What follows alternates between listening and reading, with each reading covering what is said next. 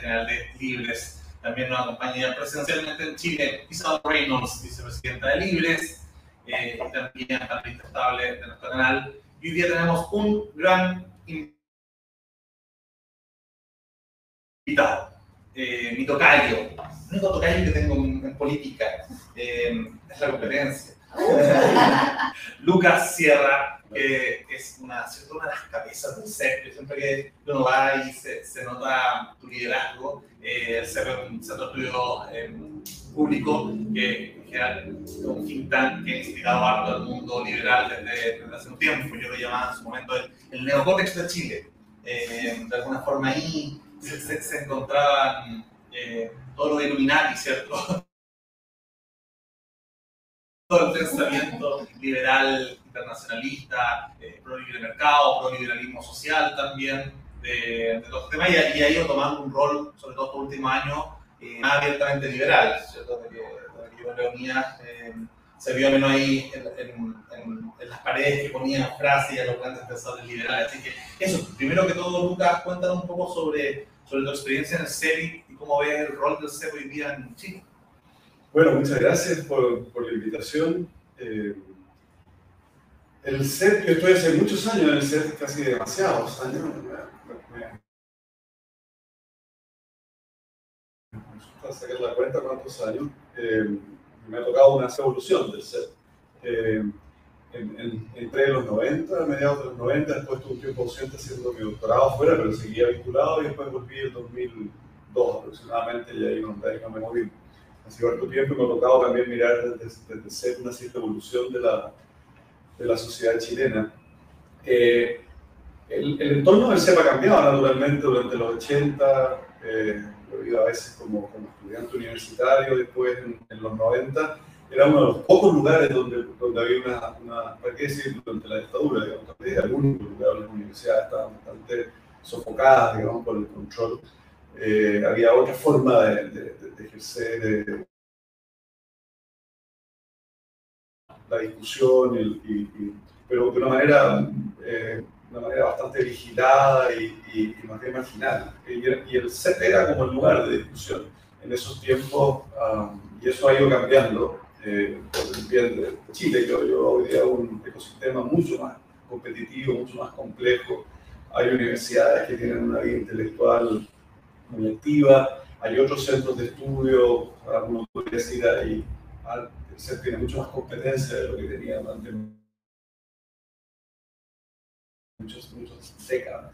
Pero seguimos manteniendo ciertas cosas bilaterales, como la revista, con cuatro números eh, al año que salen con, la, con las estaciones del año y, mantenemos los colores, es una cosa que más me gusta, el, el, el amarillo es verano, el rojo otoño, el azul es invierno y el verde es primavera, y eso se ha mantenido inalterable y hemos publicado cuatro números desde el año 1980, no más de 150 ediciones, y ese es uno de los orgullos de, de la casa.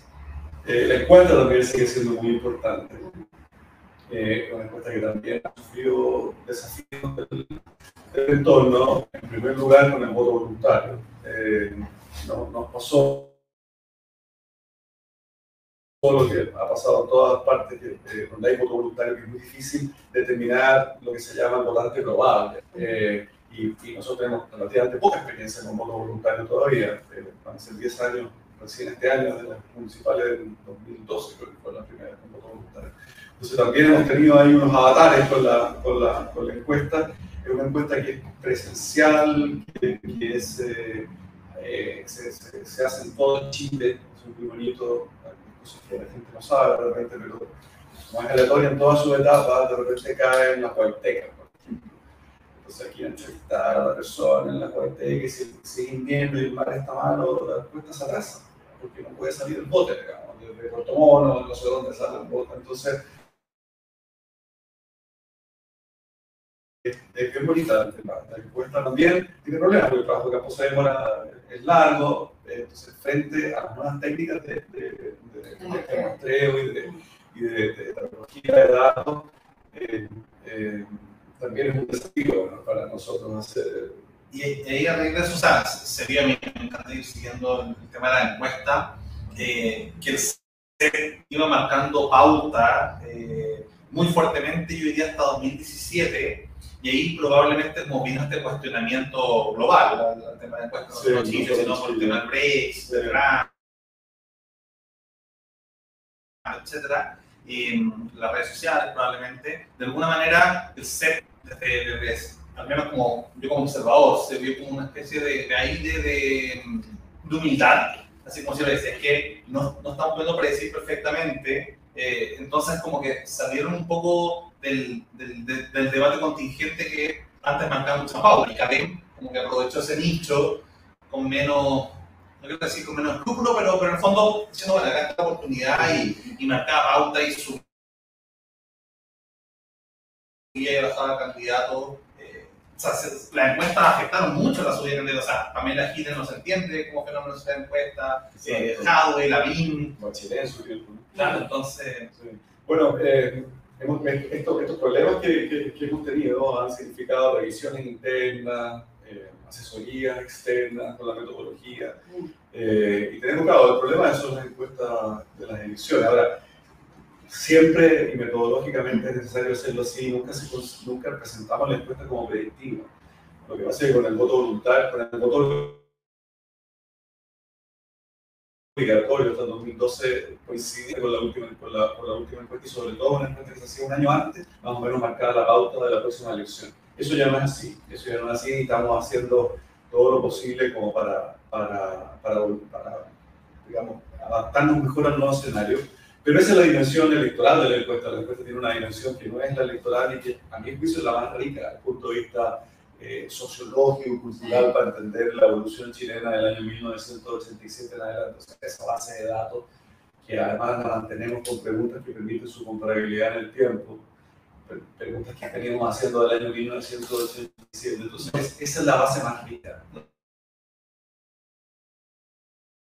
Nos volvimos una sociedad más colectivista, porque uno va siguiendo la encuesta de la Católica y la del CEP, que, son, que van marcando sobre valores la sociedad. Y uno, antes de 2019, uno hubiese podido decir perfectamente, la sociedad chilena es, o el chileno, eh, es bastante liberal individualista en sentido amplio, ¿cierto? Eh, después del 18 de octubre vino quizá un cambio en esa, en esa visión. Eh, es difícil decirlo todavía, es difícil. Yo creo que había una tensión ahí, sigue siendo una sociedad bien individualista, eh, que valora la, la, la, el espacio de autonomía, de decisión, pero hay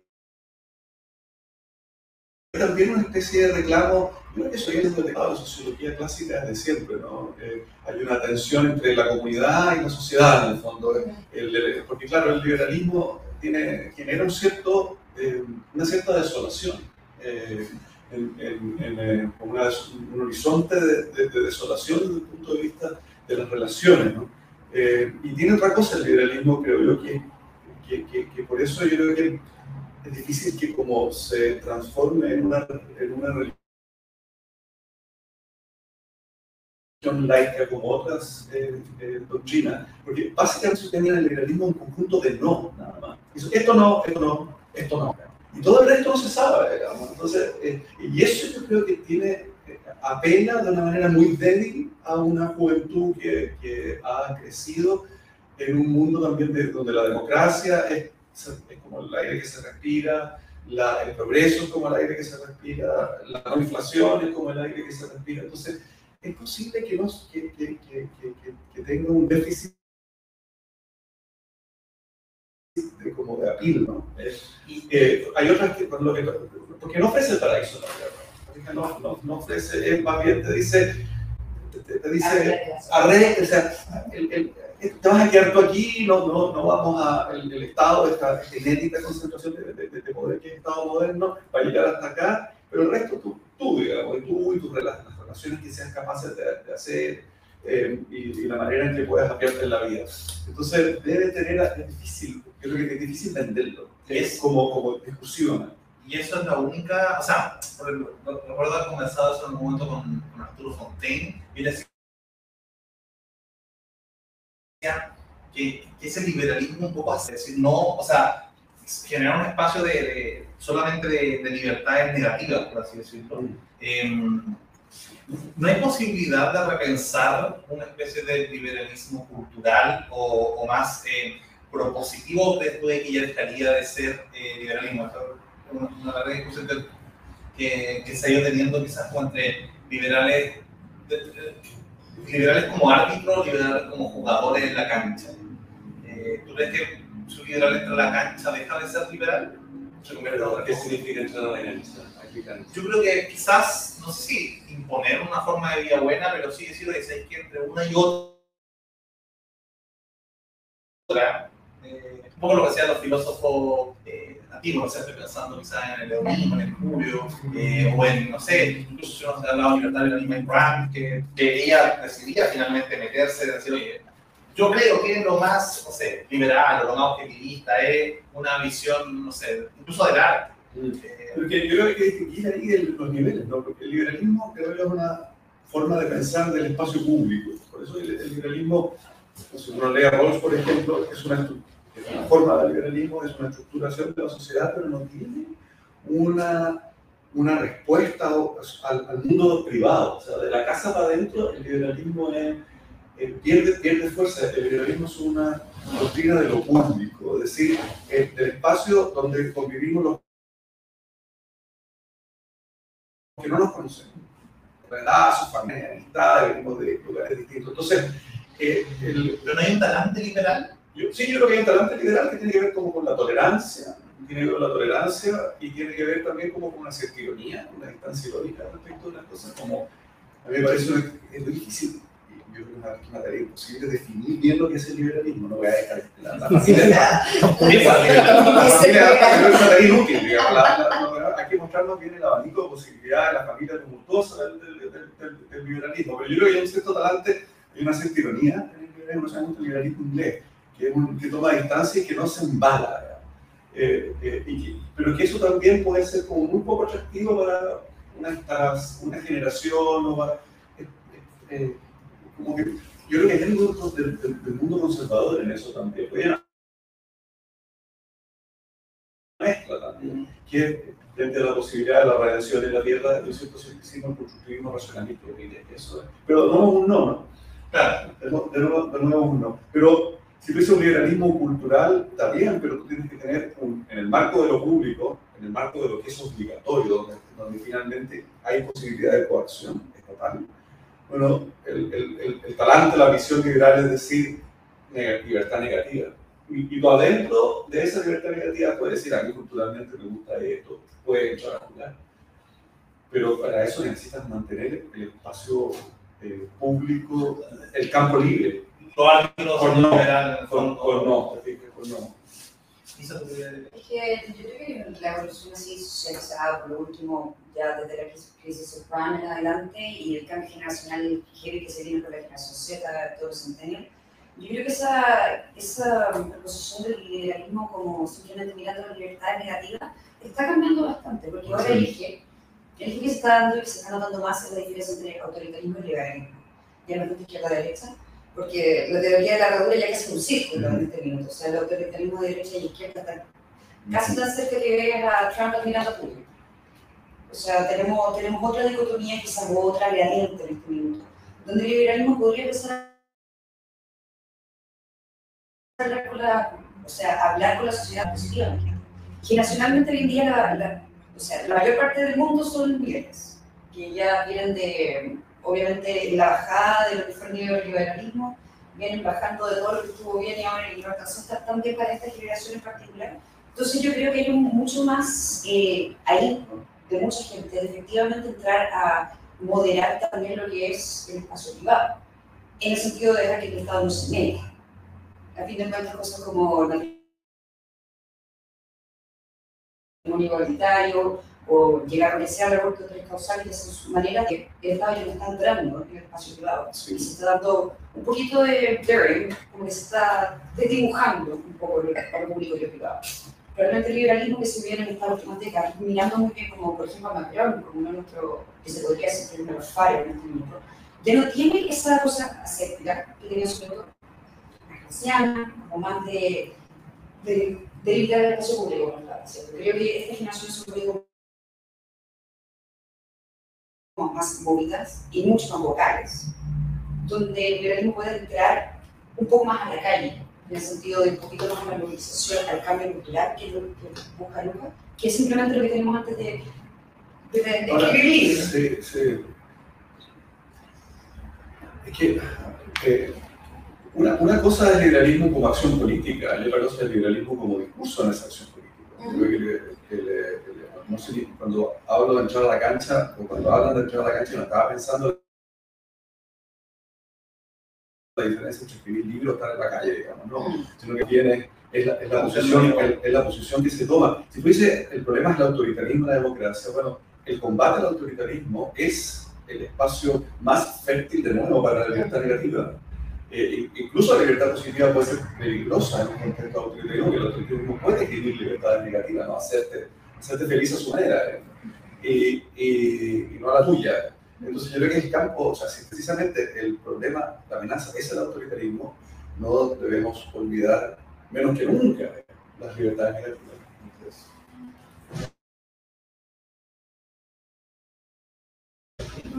Yo quería venir al presente, eh, presente de la nueva constitución, yo que tu trabajo desde ese tiempo, desde el lado del constitucional, que resulta muy, muy ignorante, como decir, siguiente, pero se quiere cerrar la página. Y me gustaría saber, eh, bueno, que resulta que uno ve que la, que actual convención está asambleísta. Eh, todo es asamblea eh, y todo, todo se va a manejar por consejo, etcétera, Yo creo que si el nivel del Senado, no porque el Senado haya sido contrapeso del presidente, sino porque de la libertad, y aún así no tenemos un parlamentarismo. Es como, yo sé que hacer el parlamentarismo es lo mismo, pero uno pensaría que no era tan, pero como tú me decías, eh, no se dio, y es como, porque hay tantas cosas que, que se han vuelto contraculturales, que que todo el que votamos por el apruebo nos encontramos con algo que no es un poquito predecible. Entonces, digamos, a, hacia un eh, que vamos, digamos, nunca me imaginé como esta fantasía refundacional indigenista, porque es una manera de fundar, o sea, de buscar un principio en que todos pueblos el periodismo y tenemos que representar, no sé, ¿qué? Difícil. Qué difícil. A ver, yo, creo que, eh, que, que, no era tan impensado lo que está pasando. Desde, desde un momento creo yo que fue clave, que fue el sistema electoral. Nunca que olvidarse del sistema electoral Solo podemos hablar de parlamentarismo, presidencialismo, bicameralismo, asimétrico, etc. La clave y lo que está pendiente, y es entendible que esté pendiente porque no es materia necesariamente de constitución, sino que es el sistema electoral. Desde el minuto que se autorizó a correr, que fue una idea de la derecha, por lo a correr a los independientes organizados en lista, en ese minuto se, se, se, se, fijó el destino de la convención. Eh, y mucho más que los escaños reservados, igual es un, es un, es un, es una, un 11%, que más o menos la proporción de las personas que se autoidentifican como, como indígenas en, en, en, Chile, parece que se está empleando, digamos, podemos conversar después. Pero el, el, el resultado, si uno, yo creo que me ha tocado explicárselo al extranjero. Y la única manera, creo yo, que se puede entender esto es que no pasó como que no marcianos es por el sistema electoral. Por eso, no olvidar el sistema electoral para lo que viene.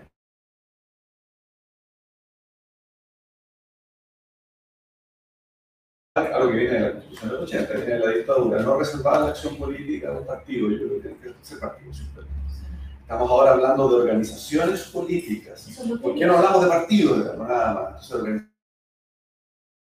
Entonces, del problema de la democracia futura, más que que es muy importante, pero si la, esta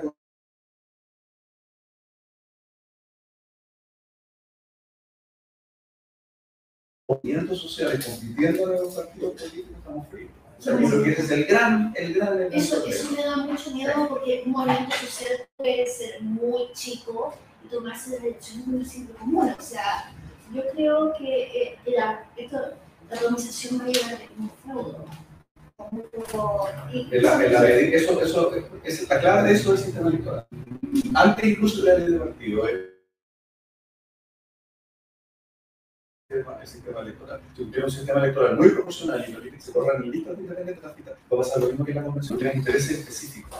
O sea, elige, me contaba otro día de independencia, no tienen los candidatos que salieron a la lista después de la independencia, que eran las personas, parece, por ejemplo, que sabían como opuesto, que pasaron un paso a nivel sobre una comunidad y entonces se hicieron conocidos y famosos y están en la convención hoy día que podría haber sido muy hábiles y eficaces en, en, el problema local que tenían. Pero lo que tú necesitas en una convención, como en un parlamento, donde, donde el resultado debe ser normas abstractas, generales, lo que necesitas es eh, una forma de deliberar que, que, universalice intereses específicos. Y eso es lo que hemos visto en la convención. Además, con otros problemas de procedimiento, como por ejemplo, una cuestión que yo, no me di cuenta, nadie se dio cuenta en un, en un momento, que ha sido deliberado, es que el, la forma de, de, las propuestas. Eh, si uno ve el sistema parlamentario, el sistema del Congreso, la idea de legislar parte por la sala y después se va a la comisión. Aquí viene la parte con la comisión, después viene la votación en particular en la comisión y después recién entra el pleno, con el agravante que la, que la comisión se vota por mayoría absoluta y el pleno por dos tercios. Y eso implicaba el, el nivel de rebote de, lo, de, la, de, la, de las normas y la gran pérdida de tiempo. Eso ha sido la peor parte, una gran pérdida de tiempo. Una gran pérdida de tiempo de rebote, digamos, de, normas que van en el informe. Debería la idea de legislar el debería haber, incluso por mayoría absoluta, no necesariamente por dos tercios el pleno debería haber eh, dicho sí, esto sí, y, después haber ido a la comisión. Quizás esto lleva un poquito la discusión en, en este punto particular, pero yo creo que toda la razón, la gente del sistema electoral y que resultó en este caudillismo o asambleísmo. Ahora bien, esto también venía, eh, creo que el germen fue el hecho de que la población estaba desencantada, estudiaba con todos los no, no sobre todo las coaliciones, se la presidenta de. No a decir, no a decir la frase. ¿Quién manda más? Eh, y por eso mismo, eh, y como se han visto casos de corrupción o shows en el, en el Senado y en, en, la Cámara de Diputados, obviamente esto sí se, no, esto sí se manifestó en el Muchas de las cosas que se le dan eran principalmente en contra de la élite y los partidos políticos que no le había servido nada. Y por eso mismo yo creo que se dio este germen de, eh, de permitir a los intendentes para darle la voz a la gente que nunca habla. Pero ese ejemplo que muestra de probablemente fue independencia, estación central, esa persona debería ser alcalde. Por supuesto. No constituyente. Por supuesto, por supuesto. Y eso es otra carrera, es una cosa completamente. Es otra manera de liberar, es otra manera de pensar. Y eso no va a ir en la Constitución. Ayer conversábamos con alguien que decía que, que aprobaría la nueva Constitución simplemente porque quiere más interacción de las mujeres en, la vida política o, o, en la vida pública. Y es como bonito, te lo puedo poner en la constitución, pero eso no es una constitución. Entonces también se ha convertido esta idea de una constitución y se vendió la fantasía es una lista de deseos. Mm. Se terminó convirtiendo en un programa presidencial en vez de una constitución. Precisamente creo yo por ese papel poco relevante que han tenido los partidos como tales en la, en la, en la, en la discusión. Igual se lo ganado. Digamos, puede ser, Puede ser. Yo creo que, no sé, perdón. A raíz de lo que estaban conversando antes, de, de, qué sistema electoral podría ser, eh, ahí ustedes presentaron un momento, escucharon al consultor Ricardo Montero, que está coordinador ¿cierto? De, de, de, esa comisión. Eh, usted tiene una conversación particularmente interesante y eh, de hecho, hasta, hasta ese día, cuando, cuando escuché eso, mi voto estaba para el juego. Después, cuando pasó a, la, a esa comisión, empezó a dudarlo seriamente y ya estoy más bien, de momento, hacia, hacia la opción contraria. Eh, no. Eh, pero de alguna manera, eh, y nosotros planteamos desde, desde, Libre, planteamos la idea o, o esbozamos algo que tiene que salir después en un congreso programático, pero era tener el, el modelo más parecido al, al tema alemán. ¿cierto? O sea, como ya somos una república, no podemos mirar el sistema inglés porque no tenemos una monarquía, tendríamos que a la Gide, así que sería nuestra monarca, eh, nuestra figura ahí eh, representativa, pero claramente el agua ya no, ya no fue, eh, menos Piñera. Pero, pero de alguna manera, quizás esta idea de un presidente agradable a su propio país, como pasa en Alemania, eh, con un sistema parlamentario bicameral asimétrico y al mismo tiempo eh, un sistema que, yo creo que claro, el, proporcional genera un atomismo muy fuerte, como en el caso de Italia, donde hay muchos partidos y, y, eventualmente se, se, te puede desordenar en cuanto a marcos, acá también. De 20 partidos representación parlamentaria. Pero también hay sistemas que son, Daniel Reyes siempre decía, todos los intentos de generar eh, eh, de, eliminar el multipartidismo chileno ha sido ineficaz. O sea, Chile es de ADN multipartidista. Pero el sistema alemán tiene una, una, un buen equilibrio, porque, porque, en el fondo uno va a darle poder a los partidos, eh, y, y, yo estoy de acuerdo con la ISA en, en, que las pocas que se lo merezcan, tampoco es que hayan sido eh, blancas palomas en el fondo y, y porque se merecen. Claro, o sea, no han tenido un contrapeso, no han tenido un check and balance, ¿cierto? eh, han, han, habido muchas prácticas de, que, que, en temas de mercado serían anticompetitivas.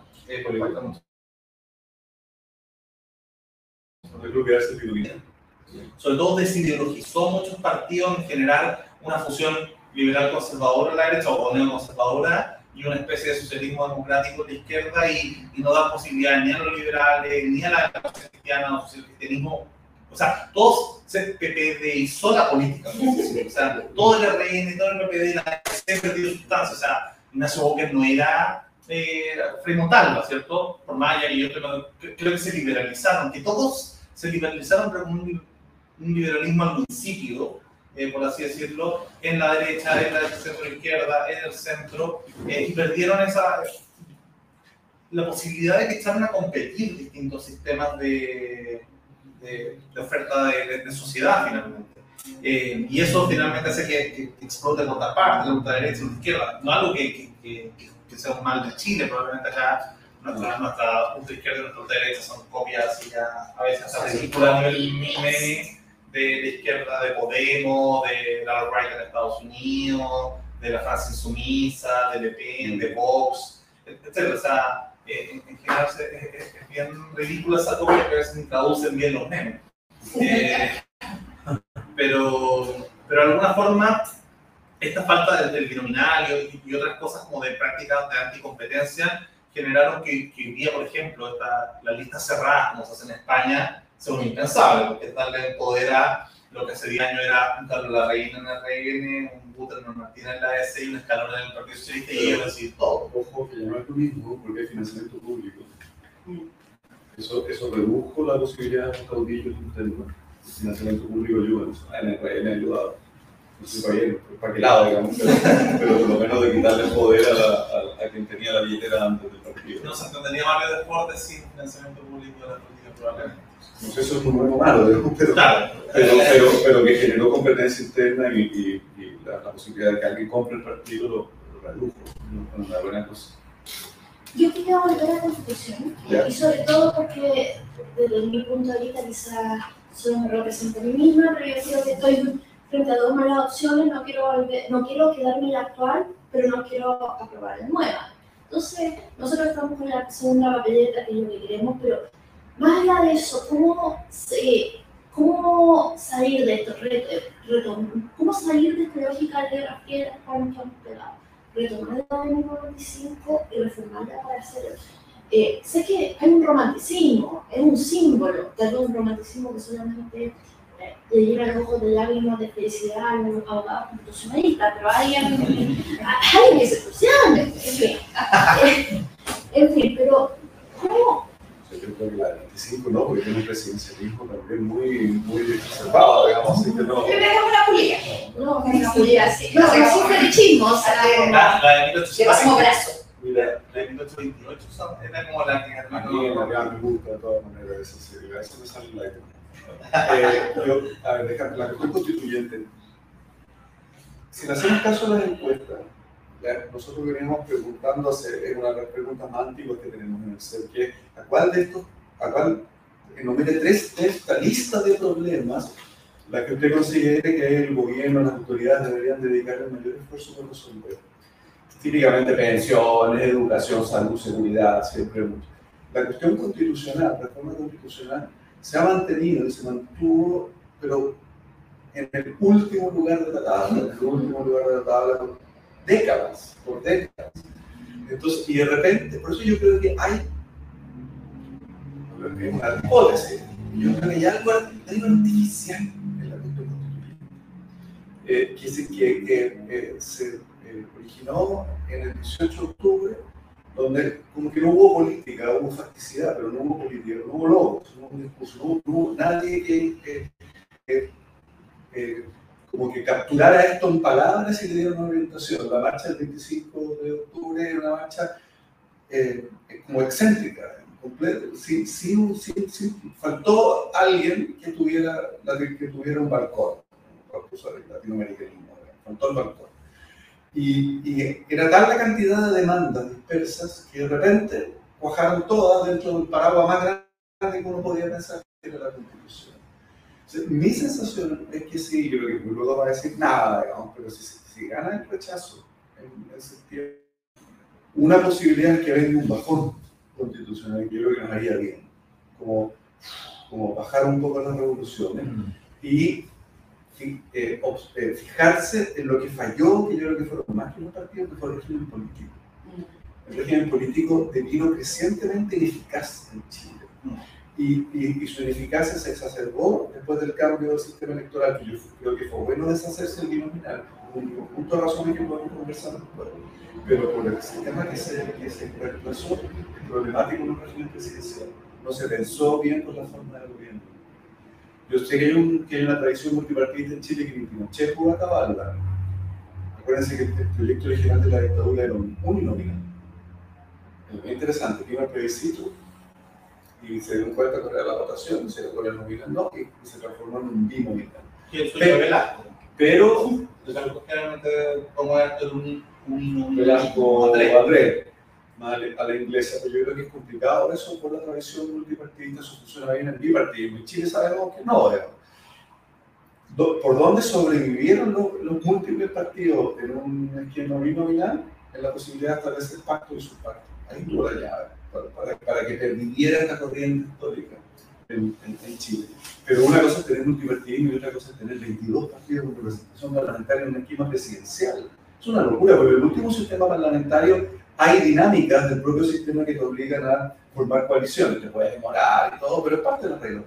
Aquí ¿qué hace la inacción completa. Y la inacción significa ineficacia. ¿Cuánto tiempo llevamos en una buena, tiempo discutiendo una buena reforma de pensiones? ¿Cuántas condiciones de pensiones? ¿Cuánto tiempo el régimen de salud viene siendo regulado por la Corte Suprema a través de recursos de protección? Esas reformas, yo creo que sería el minuto de esas reformas de tomarlas ahora si llega a fallar el rechazo. Y por último, si la cuestión constituyente sigue viva, que las elecciones del 2025 sean para un Congreso constituyente, en una elección, un mandato constituyente al próximo ciclo político. Mi sospecha, que mi intuitiva, es que no, la cuestión va a bajar, o sea, esta fiebre va a bajar. Y si el sistema político se dedica a sacar esta reforma, la constitución actual no tiene no, produce ningún obstáculo a ellas, menos menos con el Tribunal Constitucional como está, está en el suelo. O sea, el Tribunal Constitucional lo va a pensar dos veces antes de transformarse en una tercera Cámara negativa, digamos. A, a la, sí, no lo que está y entonces, eh, eh, yo, mi sensación es que si gana el rechazo, la cuestión constitucional va a volver, es posible que vuelva a su cauce que ha tenido siempre, como va a bajar en la, en la, van a ver el que van a seguir, etc. Pero si el sistema político se pone las pilas y saca adelante esta reforma o muestra que está haciendo algo, la presión va, no afectaría la estabilidad, ¿Ah? no afectaría, o sea, en el fondo hay, hay, una idea cierto que la estabilidad está asociada a lo, a lo predecible del sistema. En el fondo, si gana el rechazo y se abren muchas ventanas, eh, de soluciones constituyentes no, estaría, no podría afectar de alguna forma negativamente eh, de que de que sea una caja de Pandora de bueno, no sé, claro, yo creo que nada es más de Pandora que lo que estamos, ¿no? O sea, llevamos dos años, llevamos dos años en una inestabilidad enorme, enorme. Pero no sería estirarlo cuatro años más. Es que yo creo que no hay alternativa, nos, nos, nos metimos en un zapato chino el 15 de noviembre, nos metimos en un zapato chino que vamos a seguir un buen tiempo en este zapato chino. Yo creo que ahí debería haber habilidad política del sistema, eh, que no sé si va a estar ese horno, para esos bollos, digo. pero es sacar las reformas estructurales más importantes. Y hay obstáculo constitucional alguno al respecto. Estamos sacando, o sea, no estamos saltando ni siquiera exclusiva mediante reformas transitorias por dos tercios. Estamos viviendo una locura. Eh, y, o sea, más inestable que eso, yo creo que no, no es difícil pensar, ¿no? Del público. Sí, yo quería, quería hacer una, una breve análisis, una pequeña reflexión en torno a, lo que yo intuyo que, que, pudo haber sucedido y que de alguna manera también eh, me genera un poco de discusión cuando escucho hacer esta reflexión sobre el tema de, digamos, de, del proceso que hemos tenido a lo largo de estos últimos dos años con el tema constitucional, con la Convención Constitucional.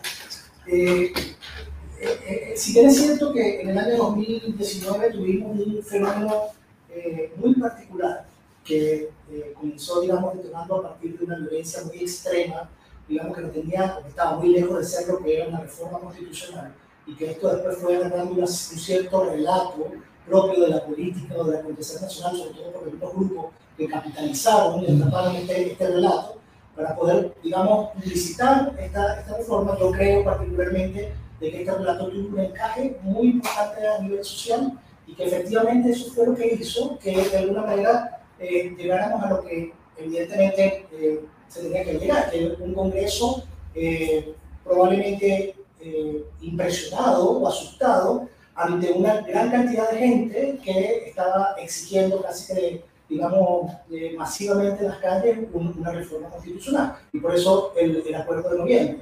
Ahora, llama la atención porque si uno parte del principio de que esto es un relato que empezó a agarrar forma a nivel social, eh, la pregunta sería, ¿cómo se explica uno que después de un plebiscito de entrada, donde un 80% de la población votó a prueba a hacer una reforma constitucional, y donde además ese 80% votó a su vez en una convención constitucional, un poco lo que hablamos fuera de Cámara. Me llama mucho la atención de que las mayorías votaron no solamente quiero reformar la Constitución, sino también quiero reformar a través de la soberanía Es decir, la gente de la representación o de mi representante zonal o, comunal, que de alguna manera va a llevar mi voz para reformar la entonces, partiendo de ese principio, yo me, yo, yo me, porque me llama mucho la atención tu reflexión, veo que tú eres bastante reacio de hecho en sí, o sea, te gustaría que esto tuviera, al menos la interpretación que yo estoy dando, que tuviera más una connotación mucho más eh, de expertise constitucional, con un grupo de personas que probablemente le den forma, que no sea quizás tan, tan a la deriva o tan al canteo, por decirlo de una manera no irrespetuosa, sino para darle forma a lo quiero decir.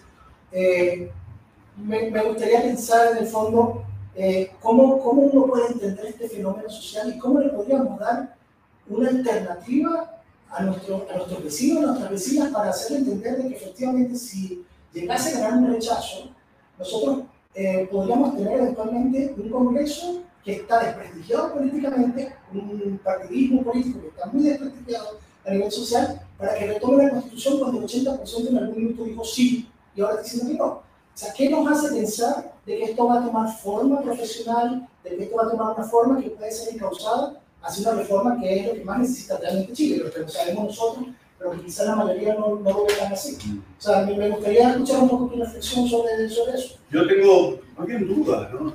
Eh, hay ciertos hechos que me hacen dudar, porque tú dices, claro, este relato que se fue eh, construyendo a partir de, de, de octubre Ahí la clave fue el 12 de noviembre, antes del 15 de noviembre, cuando los partidos de oposición fondo hicieron un, una especie de encerrona a, a, Piñera. En los hechos se ha iniciado un proceso constituyente.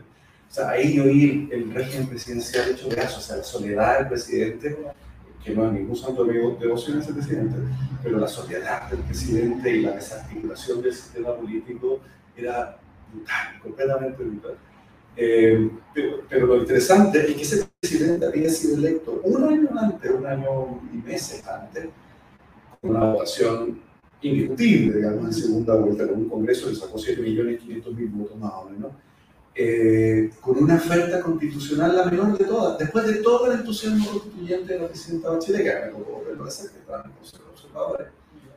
Eh, fue la candidatura que ofreció menos reforma constitucional. Si tú la miras, la, es la candidatura que tiene menos se refieren menos a la constitución, es un arreglo aquí, otra cosa acá, una cuestión mínima, y sale electo. O sea, hay hechos, además, volviendo, si uno le cree a la encuesta, yo le creo a la muestra,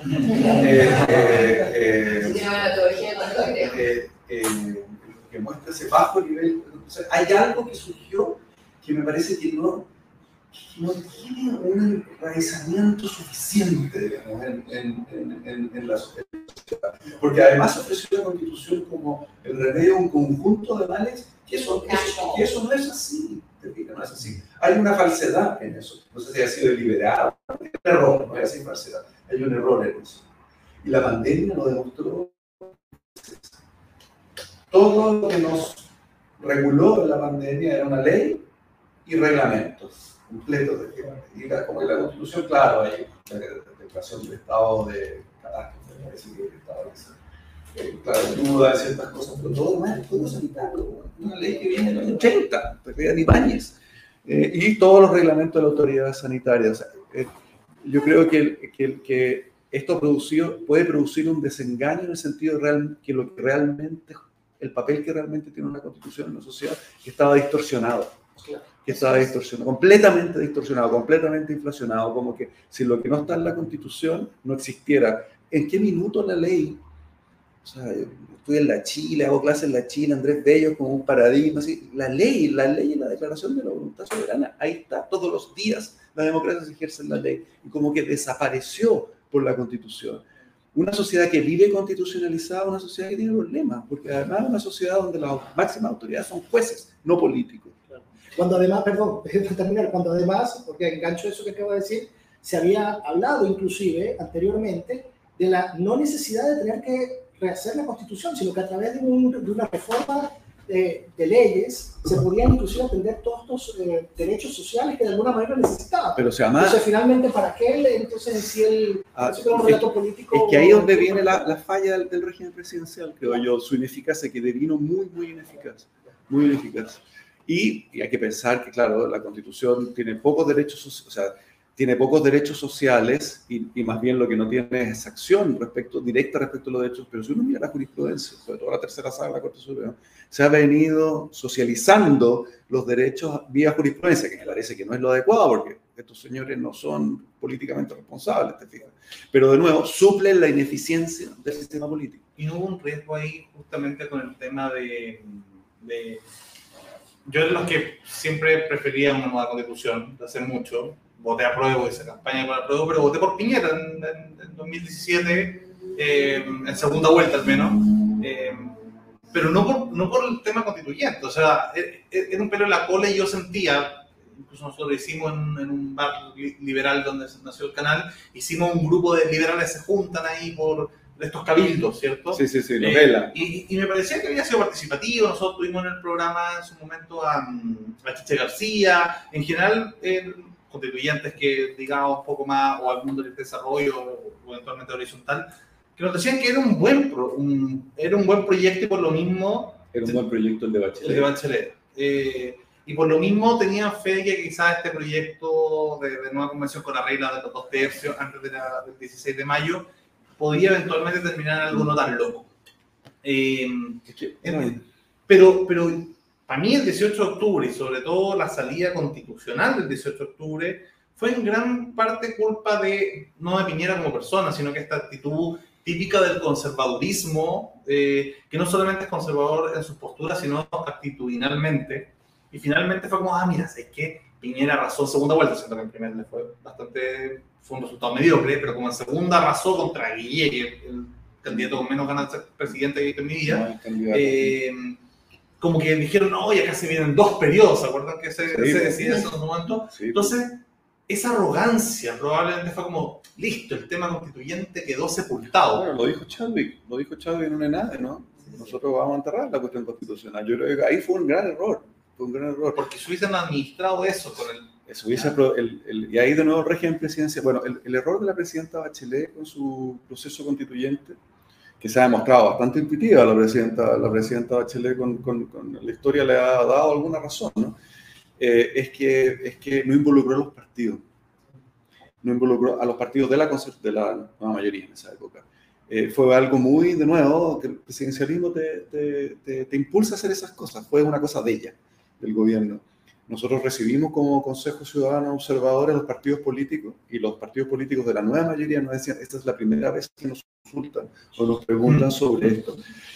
Entonces, ella deja presentado su proyecto el 6 de marzo, el 18 de marzo, el 11 de marzo le entrega la cinta a Piñera por segunda vez y, el, y, el, y el, queda una orfandad el, el, proyecto de constitución absoluta, digamos, ahí quedó votado, completamente votado, ni siquiera la coalición lo, lo, siguió, lo siguió adelante, porque no necesitaba iniciativa exclusiva, para eso sí emoción, o sea, puede seguir, a, no, no, no, no, el nivel constitucional no hay iniciativa exclusiva, lo hemos visto con los retiros. Eh, y, y, ahí quedó el, el, proyecto y fue, yo creo que fue una miopía. Eh, fue tan contundente el triunfo en segunda vuelta después de todo eso que Piñera dijo que, digamos, que es un gran estadista, digamos, no, no, no, no, tuvo una visión de decir, vámonos a las cosas que preocupan a la gente, esta cuestión no le preocupa a la gente. Y, yo creo que algo de razón tenía Ahora, también en eso. Si uno ve la CADEM del 2019, cuando me preguntaba por, Maya, que la, la constitución no era prioridad, sí eh, cuando le preguntaban a la gente si estaba de acuerdo con un nuevo texto, ya en marzo de 2019 marcaba más de 70 puntos. De acuerdo. es que te dejan explicarte ahí que hay un problema metodológico que nosotros incurrimos en ese error también el año 2017 para, para esa elección. Eh, que si tú le, es la manera de formular la pregunta. Si tú preguntas eh, preguntas que tienen la palabra nuevo, sin costo de oportunidad, arrasan. Todo el mundo quiere algo nuevo, una nueva pareja, un nuevo, un nuevo auto, una nueva casa, un nuevo perro. Todo el mundo quiere nuevo. Entonces, si tú preguntas, ¿le gustaría a usted una nueva constitución? Es una pregunta, nosotros lo hicimos mal hecha y, y, y se ha repetido porque no tiene costo oportunidad. Por eso cuando tú pones costo oportunidad, como en la vida, como todo tiene costo oportunidad, la cuestión constitucional sigue muy abajo, muy abajo. Pero si me pregunta, ¿qué otra nueva constitución? Por supuesto, una nueva constitución. ¿Qué otra? bias, bias, así como que las cosas que, que, se ven bonitas y ciertas palabras simplemente impulsan a cierto Completamente, hay un sesgo ahí de todas maneras, sin costo. Si tú dices, quiere, ¿a usted le gustaría un nuevo gobierno? Por un nuevo gobierno, una nueva casa, una nueva casa, todo nuevo, un mundo nuevo, un Chile nuevo, un Chile nuevo. La palabra nuevo es, eh, es muy cejadora. Sí, o sea, yo tengo una gana de hablar de, de, encuestas y cómo armar encuestas porque es una cosa que me fascina y... Pero no, no, no, quedemos en eso. Eh, no, pero, no. pero... Ah, no, adelante, sí, adelante. Pero si hubiese una encuesta que me gustaría que hubiera, es una que eh, ponga en la palestra, porque nos encantaría saber si nuestra idea, que estamos proponiendo desde este grupo y un grupo mayor, que es la segunda papeleta, prende o no prende. No sé si, si Lucas o hablar un poco antes de... No, no hemos hablado. No hemos hablado. Estamos cerrando esa pregunta al final. Ah, ¿este es el final? No. No, de Beatriz todavía, pero sí, para introducirte levemente en, en la segunda papeleta, nosotros, eh, desde Libre y desde la campaña Nota Pruebo, eh, uno de nuestros primeros hitos fue pedir a las nuevas autoridades que plantearan una segunda papeleta. ¿Qué diría? La segunda papeleta es, en caso de que se rechace la, el, el proyecto de constitución de la convención. Eh, ¿Qué le gustaría que fuera la nueva constitución? Asumiendo, ¿cierto? Esto que el 80-20 o el 68-22 fue contundente desde el plebiscito de entrada, que esta nueva constitución eh, le hiciera eh, el actual Congreso, ya legitimado post-octubre, o una nueva convención. Eh, y eso, de lo mismo cuál opción ganase, legitimaría eh, sobre todo en caso de que ganara el Congreso, legitimaría el Congreso para zanjar ese tema. Nosotros un poco más con este sentimiento eh, más millennial de que lo queremos todo rápido y queremos más o menos zanjado porque, porque nos da ansiedad la... Todo nos da ansiedad. La, incertidumbre en caso de que gane el rechazo. Eh, es que hay otra cosa que no pensaron bien no, nunca dijeron exactamente, o la gente no sabe qué significa el rechazo, entonces mucha gente que ve esta constitución, que en realidad, como dijimos, es una lista de los deseos, una visto lista de supermercados con menos, así como thinking. Mm. Eh, es que es distinto lo que opina Ricardo Lagos o, no sé, o Mario Beisflut, ¿cierto? En caso de que gane el rechazo, eh, a lo que opina José Antonio Caz. Me imagino que ese mundo quedará oye, con esto es casi un mandato ciudadano si dan el rechazo de volver a la del 80 como estaba textual, no sé, me imaginaré los sueños, los sueños húmedos de, de, José Antonio, eh, pero probablemente en un mundo más de, de, del mundo... la imagen que nos pusieron en la cabeza aquí. el mundo de Ricardo Lago, ahora designado. Claro, volver así con, con, con todo lo que antes. Pero, pero me imagino que, que hay gente, bueno, el mismo Carlos Peña lo, lo decía en una columna hace poco, que era bastante taxista, decir, oye, que hagan el rechazo no significa en ningún ah. caso que el tema constituyente esté cerrado. Entonces, no. de alguna manera, eh, da sea, la impresión de... O sea, la, lo, jurídicamente está resuelto el problema. Sigue, sigue, la constitución vigente, que no es la constitución del 80, es la constitución vigente, la constitución más reformada de la historia. No, eso es jurídico. Pero eso jurídicamente. Político, a nivel político, ahora, cambiar, yo creo, eh, que una, introducir una papeleta, o sea, uno podría introducir ciertas cuestiones funcionales a las dos alternativas que hay, pero introducir una, una tercera alternativa me parece un cambio no, de la regla. No, tercera alternativa. no, no, otra regla es que en el fondo lo que tú estás haciendo, si, si estás haciendo esta posibilidad, estás desinflando, estás, desin, estás desinflando la prueba. O sea, si yo fuera, yo, yo, fuera de la, yo fuera de la prueba, no, me parece, no hay que jugar así. Pero como no eres de la prueba. No hay, no hay, no hay que jugar así. No, a, mí, sí, a mí me parece sí. un cambio fundamental de reglas del juego cuando el partido está jugado y no me gusta. Pero, pero no te parece. Pero se parece eh, mucho a cómo fue el plebiscito inicial, que era en caso de que gane. Ya, pero es que las dos alternativas venían desde un, desde un inicio. Sí, no, sí, no, porque eso como te lo hemos escuchado en redes sociales. Uno, se, después de que votamos a prueba, o sea, yo voté a prueba y des, par de veces después me cambiaron que podían entrar los independientes. Acuerdo, pero, pero no, son, todos pero, cambiaron la regla pero, del juego un montón de veces. Cambiaron, pero son cambios de regla del juego que de alguna manera son subsidiarias de las dos de las alternativas que había.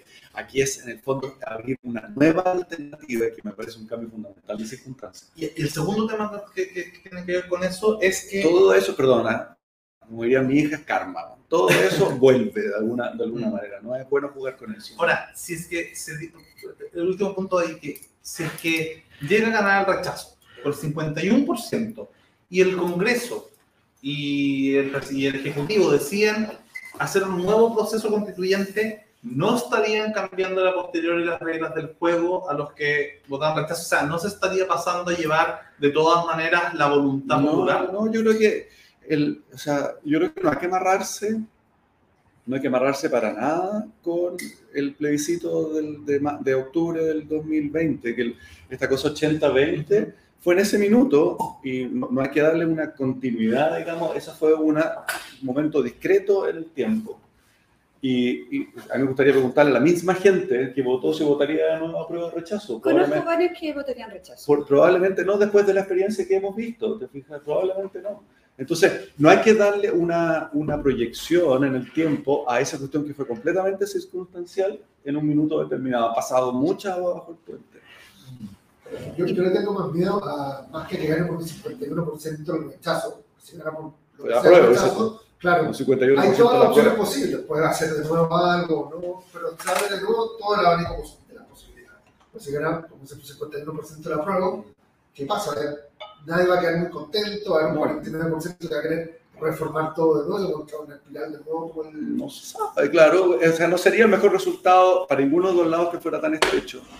Pero, no, no puede pero, ser un resultado estrecho. Pero, pero, pero sería absolutamente democrático. O sea, no, no, no deberíamos cuestionarlo por democrático o no democrático completamente. Habría que apuntar a hacer reformas de calidad. Por eso, por eso que es importante ver cómo quedan las normas, que es súper importante ver cómo quedan las normas de reforma de la propia Constitución. Es muy importante eso, cómo, quedan, cómo se va a reformar esta Constitución. No de, o sea, ojalá no fuera atado bien atado, que fuera una Constitución que fuera más difícil de reformar que una ley, pero, pero, no, pero, pero no, como ahora, pero no como ahora. Yo quiero, eh, yo creo que esta idea de constitucionalismo mágico que el escrito de la Constitución tiene un poder más allá de... Eh, viene, claro, viene de la demonización de la, de la actual Constitución.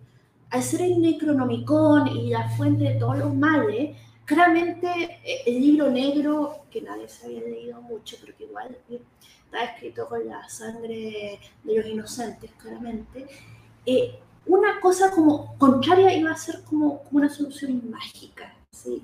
Y yo creo que por ahí va esa fe. Pero lo que yo quería realmente preguntar era, eh, ¿te parece que la reforma de, la, de, de la propuesta de Bachelet de una nueva constitución es buena? ¿Por qué deberíamos retomarla como una opción al futuro? Es una propuesta interesante, no es refundacional para nada. Es una propuesta que bastante parecida a la tradición constitucional, que la constitución del 80 tiene innovaciones, pero de alguna manera también responde a una vieja historia. Eh, y, pero tiene cosas, eh, no cambia el régimen político, al contrario, como que acentúa el presidencialismo. Eh, yo creo que si se aprueba lo que está proponiéndose ahora en la convención, vamos a tener un presidencialismo súper fuerte, nada de moderado, súper fuerte por el poder de veto, el de una potestad reglamentaria que no hay que olvidarse, es una potestad reglamentaria autónoma súper importante, eh, como un mundo bien atomizado. Ahora, la única que yo creo que habría que mirar es cómo va a quedar el ecosistema de órganos autónomos, que está loca la, la convención por la cantidad de órganos autónomos que está metiendo por todos lados. Que, que, que, que, puede generar un problema, yo creo que los problemas son de gobernabilidad más bien eh, de nuevo, te fijas, de nuevo, problemas de, eficacia del, del, sistema. Pero el proyecto de la Bachelet es un buen punto de partida, tiene derechos sociales y tiene una tutela de derechos sociales que a mí no me gusta, que probablemente es la que va a quedar en la, en la, en la convención, que es la posibilidad de tutela directa de los derechos sociales con apelación a la propia constitución, a la colombiana. No a la, no a la española, que dice todos estos derechos sociales son judicializables en la forma que la ley lo diga, que es mucho más razonable y que de alguna manera vuelve la soberanía al pueblo, a sus legisladores y no, y no a los jueces.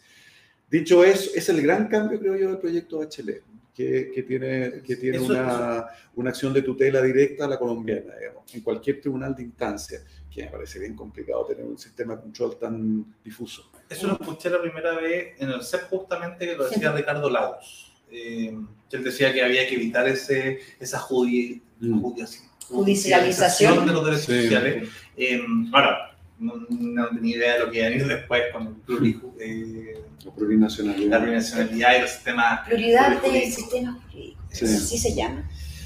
En ese caso, yo tengo una pregunta ahí. El, el, me acuerdo que Lagos intentó hacer un, una especie de, de, de cabildo nacidos de la sociedad civil. Nuestra constitución, sí, yo también participé. Sí. Llegó a tener un, un, un, proyecto similar al de Bachelet en sentido de que... No, no, armado así no, no, no. Era, eran, claro, se, se, tabularon, está publicado, fueron dos ejercicios, se llamaba Tu Constitución y Nuestra Constitución. Y están tabulados y uno puede tomar, hacerse una idea, digamos, de lo que, de lo que surgió de esos cabildos, fueron unos cabildos digitales, en el fondo, uh -huh. se, fue una cuestión digital un ejercicio digital, además le interesaba desde el punto de vista tecnológico. Y participaron como tantos mil personas, me acuerdo. En el proceso Bachelet participaron 100.000 personas presencialmente en los ELA y 100.000 vía Internet, individualmente a través de, de, de, Internet. Fue una participación bien importante, bien, bien importante, sí. Y en ese sentido es rescatable, o sea, como que uno podría meter, porque me imagino que ya, no sé, el, el mundo de la centro derecha está bueno, la constitución del 80, reformada en 2000, 2005, la constitución de... El 89. No, claro, esa, esa, esa, fue, muy importante. Nosotros le decimos el plebiscito fantasma, porque sí. votó más del 90% de las personas y nadie recuerda haber votado. Yo le a, a, nuestra, a nuestros padres, a nuestros máximos, oye, ¿tú votaste? No, yo no imposible que sea justo de ese 6% que votó. Y nadie, no conozco a nadie que recuerde haber votado. Esa es una súper importante reforma. Fue equivalente a la del 2005, la que fue en dictadura todavía, pero fue equivalente en intensidad a la del 2005. El texto original de la Constitución del 80 era particular, era terrible. Se, se, se, moderó bastante. Sí, nosotros habíamos pensado justamente en el, en el peor de los casos si ganaba el apruebo con una constitución particularmente eh, como mala, eh, como se le dice, como pésima, eh, de alguna manera proponer una, o sea, como partido, si es que, si es que llegamos a ser partido y tener, y tener ciertos eh, candidatos a, la presidencia y a las parlamentarias, que parte de nuestro, de nuestro decálogo de, de presentarnos sea justamente hacer una batería de reformas a la nueva constitución como fue la del 89, porque en el fondo la, la constitución del, de, del 80 entró en plena vigencia ¿cierto? El 11 de marzo de 1990 y el plebiscito a cambiarla fue un año antes. Entonces, en el fondo, decir, antes de que entre en vigencia esta como eh, pésima constitución, ¿cierto? Eh, poco apropiada. Pro, poco apropiada constitución, generar una batería de, de, de, reformas pensando en el caso de que la prueba gane de todas maneras, eh, e incluso sostener, ¿cierto?, en caso de que gane el rechazo, lo contrario, o sea, en el fondo plantear reforma de, de un acuerdo. Cuando tuvimos a Mario Bici, se conversó acá de, de, de, no caer, o sea, si es que el rechazo va, va, a tomar una campaña que no sea lo que hizo Charper de eh, rechazar, rechazar, para, reformar, que es como, ¿por qué te voy a creer? Yo como ciudadano, yo que voté por la prueba, ¿por qué crees que te voy a creer a Charper de tiempo? justo, justo, ahora. Ahora sí. Y, y, me, ahora y primero sí. rechazo y después reformas, no te creo. Estoy pasando un cheque en blanco. Obvio. Entonces yo proponía incluso, oye, comprométanse las fuerzas políticas, sobre todo la derecha, que ha sido más el papel de, de tener, a decir, bueno, vamos a reformar esto, o sea, reformar para rechazar, o sea, como hacerlo previo. Ya, y al revés. Eh. Claro, ya. como decir, mira, primero te doy y, para que, porque esto no es tan malo. Yo, yo pensaba que esas son dos estrategias. Sí, como... interesante. Ustedes veo que le tiraron la cadena al, a, la, a la constitución al, al, proyecto que va a salir. Yo probablemente soy el más, el más Quería preguntarles por qué, qué es lo que no le gusta. Yo creo que cada uno puede encontrar algo que no le gusta en una constitución, pero uno no debería aspirar a que todo en una constitución no. No, no, no, no, no, no, no, no, pero yo tengo mi metáfora, pero no la voy a repetir en cámara, la voy a decir en off. Eh, a mí me, me desconcierta esta desbalance entre el maximalismo y el minimalismo que tienen en ciertas cosas, donde algunas cosas se ponen muy maximalistas y en otras es como que las dejan. Así como dice, no sé, cosas como que el sistema jurídico lo determinará la ley. ¿Ok? Las constituciones tienden a hacer eso. Sí. Dejar, dejar cosas de interpretación. A lo mejor no es malo en este contexto. No es malo en este contexto. Son maximalistas para la izquierda y minimalistas para la derecha. Exacto. Porque intelectual, etc. Pero también, por ejemplo, un, ej un ejemplo de maximalismo que yo dije, no, así no funciona la cosa, fue la parte del plurilingüismo. Obviamente como lingüista, esa es la, ese fue el artículo al que yo me fui, y determinaba que si había cierta, eh, ¿cómo se llama?, porcentaje de densidad poblacional en cierta área de cierta comunidad de pueblo originario, había que enseñar esa lengua. Y yo que vengo estudiando los currículums, la implementación de, ¿cómo se llama?, de currículums en, en Chile, he visto el fracaso que ha sido instaurar el inglés, entiendo lo pésimo que es la, la, discordancia entre cómo se entrenan los profesores y cómo pueden trabajar efectivamente. Y digo, esa bueno tenía que ponerla.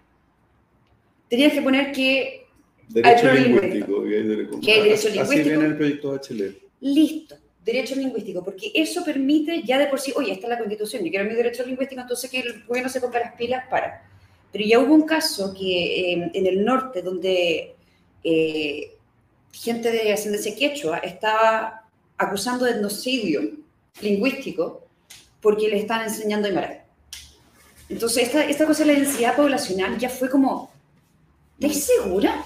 O sea, entiendo el, la buena voluntad de que efectivamente en lugares donde existe mayor población se enseña más el idioma, que tampoco mi, no es mi favorito, pero digo ya, ok, pero la pusiste y ¿estáis seguro que eso corresponde?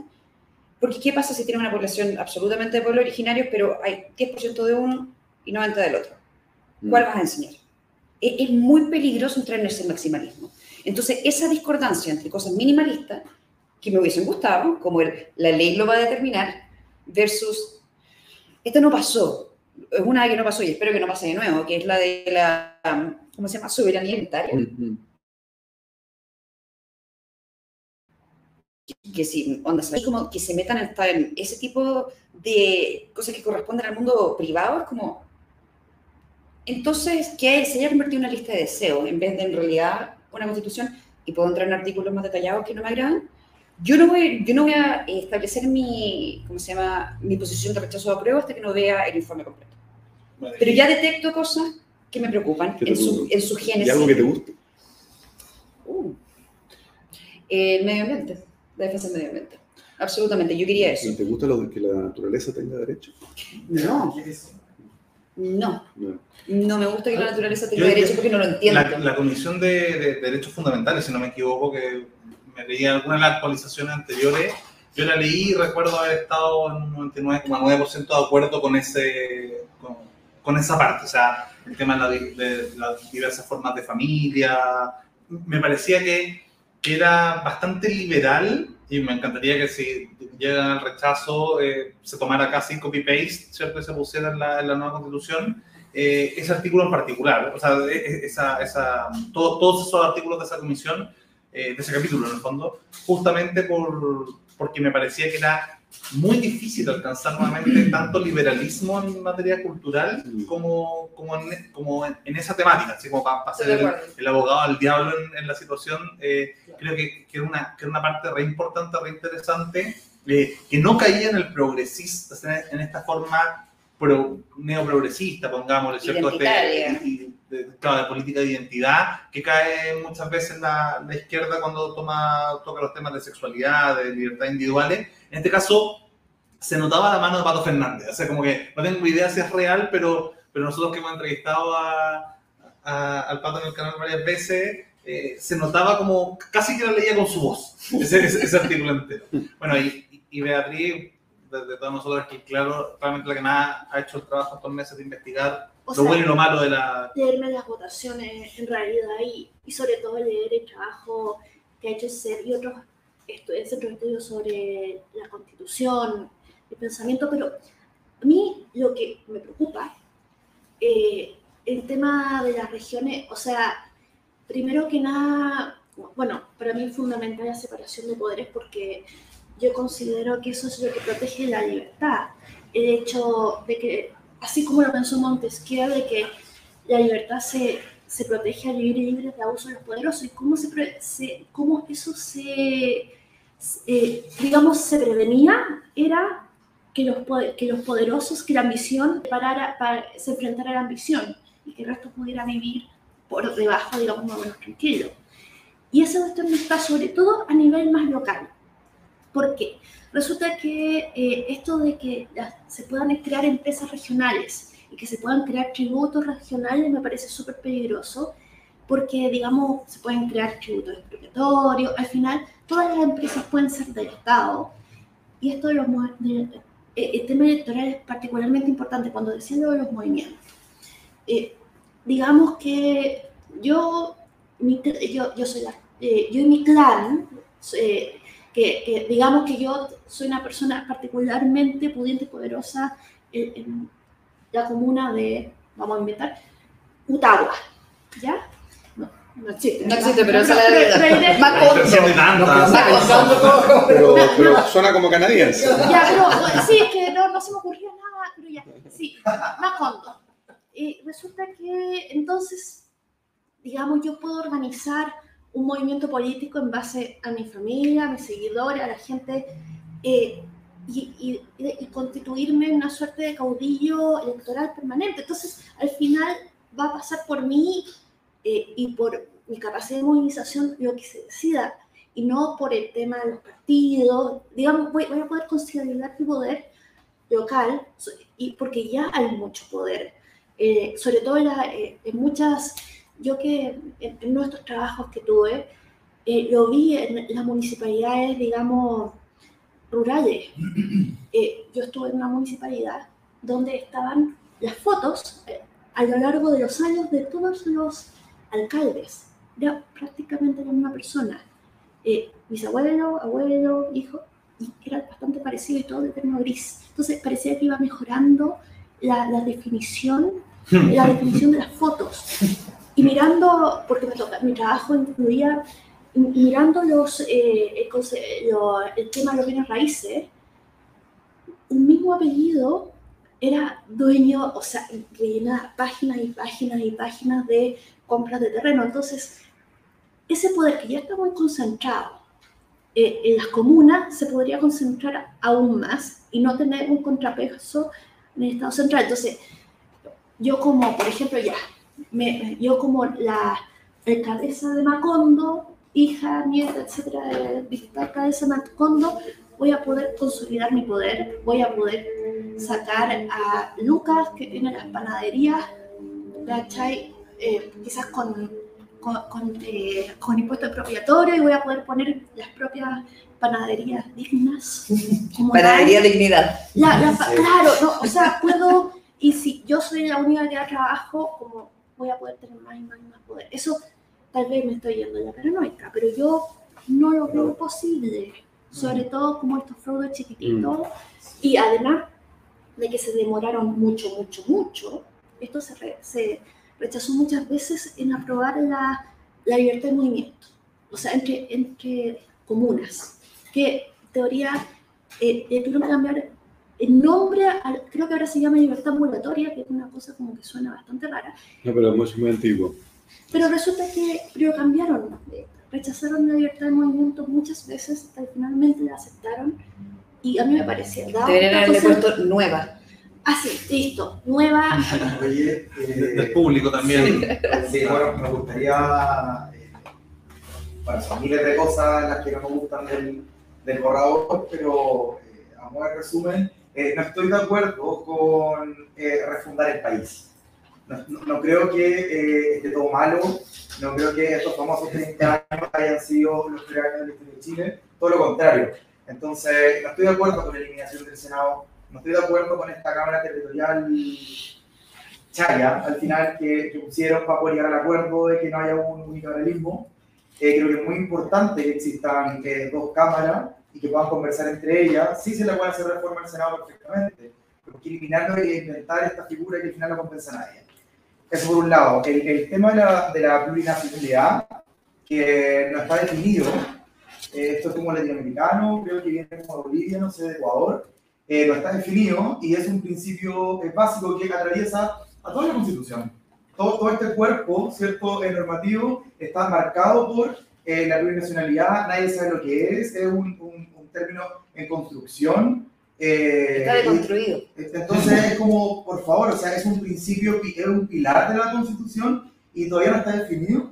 Como le falta respeto para, para la ciudadanía, ¿no? Eh, los sistemas de justicia, eh, el, el, lenguaje eh, construye realidad, que ya no se llama Poder Judicial, que se llama sistemas de justicia, es porque por, por, por algún lado se quieren tirar, ¿cierto? O por algún lado, ¿cierto? La discusión le quieren eh, llegar. Eh, no estoy de acuerdo con eso, creo que el Poder Judicial es un contrapeso, fundamental para el Ejecutivo, creo que hay que fortalecerlo y no debilitarlo.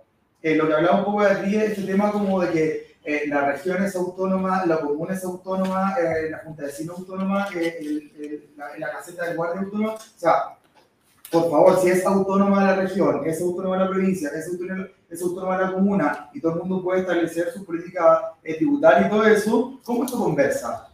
Y si pasa por ahí un río indígena, no, es que a los indígenas hay que preguntarles también. Entonces, o sea, multiculturalidad, perfecto. Hay que reconocer a los pueblos originarios y reconocer eh, que Chile es un país diverso, es un territorio amplio, dos muy distintos. Pero hagámoslo bien. Hagámoslo bien. Y con respecto al tema de los derechos sociales, los derechos sociales o derechos de, de segunda generación son derechos eh, que dependen de la, de, del bolsillo del Estado, dependen de la economía. Entonces, eh, ¿de qué me sirve tener un catálogo muy lindo de derechos sociales si al final el Estado, a través de los contribuyentes, no lo puede financiar. Entonces creo que es una, una un, se está como realmente creo que con el catálogo de los derechos sociales creo que está como todo prometido y al final no se va a poder recaudar, no poder pagar nada. Tiene más productos y el catálogo de ellos. Claro, y, y, lo último eh, que me preocupa mucho es lo que se ha rechazado. Eh, ese, ese, eso como ese, esa tendencia a, a debilitar el privado, eh, que, ¿por, ¿por, qué no se estipula la Constitución que los fondos de pensión de los trabajadores van a ser inexplotables? ¿Por qué no se estipula en la Constitución, no se ha consagrado que todas las personas son, son titulares de, de derecho ¿cierto? una vivienda digna, pero a su vivienda, a ser dueño de vivienda? No, aquí eso está en propiedad. Y si propiedad también, ¿cuánto costó meter eh, los eh, incorporales y una discusión ahí tremenda, el, el, tema de la expropiación. ¿Por qué no puede ser al contado de los mercados al tiro? ¿Por qué no tiene que elegir la ley? ¿Por qué esta, esta Cámara la, de Diputados? Esta idea maximalista este, del lado. Entonces, la verdad es que a mí lo que me preocupa, eh, lo último, lo último, a mí lo que me, me va muy, muy extenso, pero a mí lo que me preocupa es debilitar el cuidado que al final es el contribuyente. O sea, el Estado no es una caja mágica donde sale plata. Hay que, hay que fomentar la, la, la, inversión para que podamos, ¿cierto?, tener más tributos y poder financiar los derechos. Creo que se está terminando para todo. Totalmente. Y aquí, aquí la última cosa con respecto al maximalismo, minimalismo, no sé si puedes poner la pregunta del, del SEBA, la última que hizo, porque esta es una cosa que a mí me, me dio como un poco de risa. El otro día estábamos conversando en otro podcast con un amigo eh, y estábamos viendo esto de, de la reelección. A mí particularmente no me gusta la reelección directa, yo tengo mis, mis razones personales, pero después me empecé a, a, mirar así como cuáles eran los requisitos para ser presidente, ya decía, mayor de 30 años, ok, puede ser, ni un problema. Y de repente decía, mayor de 30 años y residencia efectiva en el país por cuatro años. Wait, ¿qué? Pero Le faltó un detallito. no, estaba en detalle estudiantil, lo ponían. O sea, en tu caso tú podrías ser candidato a presidente. No, no, no. Ese, ese no, ese no es el problema. En ningún lugar decía que tenía que tener nacionalidad chilena. Ah, No dice, no dice que el presidente tiene que tener nacionalidad chilena. Entonces ahí estamos hablando, ¿qué pasa si aparece un Au- Aurelio Antonio de nuevo? Entonces se les perdieron detallitos, definir, por ejemplo, nacionalidad versus ciudadanía. Que, por ejemplo, una cosa que a mí me molesta es que gente que ha, ha residido toda su vida en Chile sea ciudadana y no tenga nacionalidad. A mí me parece que eso es una cosa ridícula. Eso de fijarse solamente yo solo y yo sanguini, me parecía que era injusto para muchos inmigrantes. No lo arreglaron. No lo arreglaron y tampoco quedó claro que la, que nacionalidad y, y les faltó algo tan simple como poner tener nacionalidad chilena y haber residido efectivamente cuatro años en el país. Que a fin de cuentas ese artículo lo sacaron porque les caía más París. Digamos, básicamente, eso básicamente. Entonces, nuevamente, este maximalismo, que es un minimalismo, donde le faltaron huevas esenciales, pero quieren pasar la hueá de la comida, como ya. No, no, no, no, no me parece lógico y parece ojalá desequilibrado. Muy de- desequilibrado. De diablo nomás, bien cortito, dos temas. Uno es el, el tema del, de, de la reelección, al menos, o sea, tampoco es una voz oficial, pero, pero creo que la constituyente con Shot, eh, la, la- la pareja de- del ministro Jackson, eh, dijo que esto sería, o sea, que, que evaluarían tirar un transitorio, al menos políticamente están en esa línea, de, para que no fuera de... O sea, porque se ve muy feo, y nosotros hicimos un video justamente pidiéndole al presidente Boric, que es como, oye, yo, yo creo y yo confío mucho en el presidente Que, Boric, que creo que, el punto, claro, o sea, me parece que él es un demócrata alguien de izquierda, qué sé yo, pero, pero, pero es un demócrata. Confío mucho más en él que en cualquiera de su gobierno. Y en el fondo, eh, me parecería importante que ese punto quedara claro, eh, porque si no, la cuestión queda súper pasada chavismo, eh, de como justo el presidente Como- que se cambia. Fujimorismo. Porque, a- a- a- porque aparte, justo- Sí. aparte se- se- probablemente si hubiese ganado José Antonio Caz estarían en la onda de nuevo cambiar un sistema parlamentario para cortar el periodo, que era lo que dijo, dijo Massa, que parece que bueno, el único que se lo tomó más personal y fue Sichel, que dijo en el fondo estaba primero en la encuesta, así que le estaban cortando su, Mm. eh, su, su, su periodo.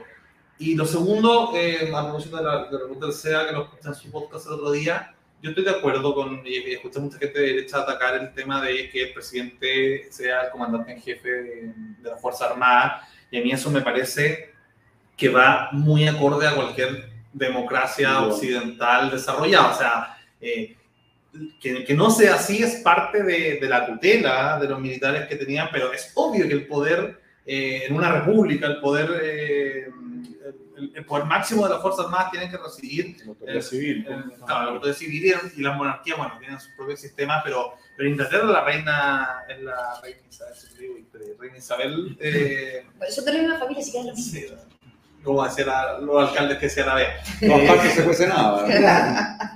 Pero, pero en, en Francia es Macron y en Estados Unidos Joe Biden y, y no pasa nada, están al borde del chavismo, la dictadura. Es la suma de todos los, de los artículos que podrían llevar una... Sí, sí, sí. No es precisamente... Yo tengo mi, mi ¿cómo se llama? Mi, mi reparo por una cosa personal, pero no vamos a entrar en detalle. Yo, yo tengo una, una eh, visión quizás un poco más optimista de la, de la situación. No, no, no quiero decir con esto que estoy a favor de la prueba, obviamente. Que soy una persona que trata de ver las cosas desde un punto de vista eh, más optimista, pensando en que las cosas se pueden rescatar de alguna forma. Eh, a mí me parece que esta constitución, creo que lo dijo, no sé si lo dijo la Isa o, o, el, o, o Luja, eh, creo que esta constitución tiene cosas buenas. Eh, me parece que hay artículos que son extraordinarios en términos de liberalismo. Me parece que, por ejemplo, quitarle de alguna, de alguna manera eh, esa característica conservadora religiosa al Estado y volver a un Estado laico me parece que es una forma bastante liberal de ver las cosas. Me parece que es bastante liberal generar un concepto de familia que no sea el viejo concepto del status quo conservador, Que que la familia, que, que la, además la Y que familia... la familia no sea la base fundamental de la sociedad. Exactamente, ahora se puede hacer Yo creo que es familia, completamente innecesario que la constitución hable de la o de las familias. Claro, pero, pero digamos que hay cosas que son rescatables en el fondo. A mí me parece, a mí me parece que, que es eh, importante que veamos, eh, digamos, proyectemos a futuro la posibilidad de rescatar ciertos artículos de esta Constitución si es que esta Constitución se rechaza finalmente. Y si no se rechaza, bueno, obviamente reformar solamente aquello. Ahora, lo que sí yo veo, y, y esto es lo que a mí me preocupa y lo que me hace pensar de que definitivamente no es, eh, eh, digamos, sería muy delicado votar a favor de la prueba, es, primero, la cantidad de normas o artículos que se están, digamos, de alguna manera desarrollando dentro de la Constitución. Pero yo creo que esta es la Constitución más larga del planeta, en todo caso. No, no, no me atrevería a asegurarlo porque a lo mejor hay una que es más larga. más, sí, Pero, sí. pero, O pero, sea, hasta ahora. eh. claro, pero, pero, Hasta pero ahora. estamos hablando de casi 300 o más de 300 Sí, artículos. que ya, ya pasaron 300. Claro. Entonces, ya hacer eso, darle una forma y consolidar eso una forma desde el punto de vista legal va a ser eh, muy difícil. Y lo otro que me preocupa, y, y es la, la experiencia que también yo he visto en algunas otras constituciones, sobre todo en la región latinoamericana, es que cuando tú desarrollas o redactas una constitución que tiene una terminología que eh, se presta para poder interpretarla de diferentes maneras, es difícil después, y menos si no hay un órgano constitucional que determine qué es lo que co- corresponde y qué no a futuro, porque esa otra está en, en- en- en discusión, qué va a pasar con el órgano constitucional, probablemente va a haber. ¿eh? ojalá, eh, esperemos que así sea, pero cómo interpretar un artículo, una norma que finalmente tiene, está escrita de una manera tan ambigua, tan extensa y tan rebuscada que finalmente se le puede dar cua- cua- 45 Sí, derivados o interpretaciones. Entonces, eso es lo que a mí particularmente me llama mucho la atención y es lo que definitivamente uno dice, esto creo que puede generar una crisis de gobernabilidad a futuro que nos va a llevar eh, a, a un- a una línea que obviamente nadie quiere. Entonces, por eso es que yo en particular, a pesar de que creo que la Constitución tiene cosas buenas, se están escribiendo cosas buenas, creo que definitivamente si uno se pone, lo pone en la balanza, eh, se- el contrapeso no, no está bien equilibrado. Entonces, eso es importante tomar en cuenta. Lo más notable son los adjetivos. Es una constitución claro. completamente Hueveábamos a adjetivizada. Piñera por Sí, usar yo- tres yo- adjetivos. Yo pensaba que no teníamos, eh, que Piñera iba a ser como el non plus ultra y la, Sí. y la convención, pero lo de- dejó atrás. Había una, uno sobre educación que eran como cinco adjetivos. ¿no? La, por ejemplo, administración pública tiene como 12 y dice, y los demás que defina la constitución. es una cosa impresionante. Eso hace muy desafiable a cualquier norma constitucionalmente. Porque una cosa es que lo tenga la ley, la ley de base de la administración tiene varios adjetivos. Siempre fue muy cuestionada por eso, pero bueno, tiene varios adjetivos. Pero si suben a la constitución, tú haces muy desafiable cualquier decisión pública Ujú. en, en, eh, en, eh, en- en sede constitucional. ¿Es suficientemente paritaria? ¿Es suficientemente Exacto, no, después la, la vivienda, la vivienda Digna. tiene, o sea, que para pro- produc- reproducir y reproducir la vida en, eh, con buena ubicación, dice, Eh, asequible y accesible, van juntos, asequible y accesible. O sea, es, es muy adjetivo. O sea, si Sí. ya tiene unas escaleras, quizás ya no es No, sí, accesible. Yo me acuerdo, yo me acuerdo O sea, los siempre, calafitos en Chiloé. Eran. yo me acuerdo eran. siempre de Vicente Huidobro que decía que el adjetivo que no da vida mata, aquí eh, eh, va a matar la operación del sistema jurídico. Exactamente. Así que eso. Eh, Vamos llegando al final del programa. Ha sido una tremenda conversación. Gracias a todas las personas que han estado viéndonos online, eh, a quienes eh, fueron comentando. Eh, Suscríbanse. Suscríbanse también al canal. Los invitamos a participar también de la campaña eh, del Nota Pruebo, participar a los que les gustan las ideas de libres, a suscribirse al Liberty también, porque estamos generando todos los jueves. eh, a veces no siempre son todos y a veces no siempre son jueves, pero casi todos los jueves eh, estamos teniendo grandes invitados. eh, y también pueden venir en vivo, estamos acá cerca de, el corazón de Providencia. Para los que quieran también venir acá y ser parte, ¿cierto?, de, de, de- de conversatorio acá, para que no se pierdan el offline también. Siempre, siempre salen la- la- los mejores temas. Eh, así que, más que invitados, eh, gracias Lucas. Gracias a por- ustedes. por- muy- Salud. gracias. Muchas gracias. Salud. Gracias Isa Gracias. y Bea Cristian se toma los controles. Muchas gracias.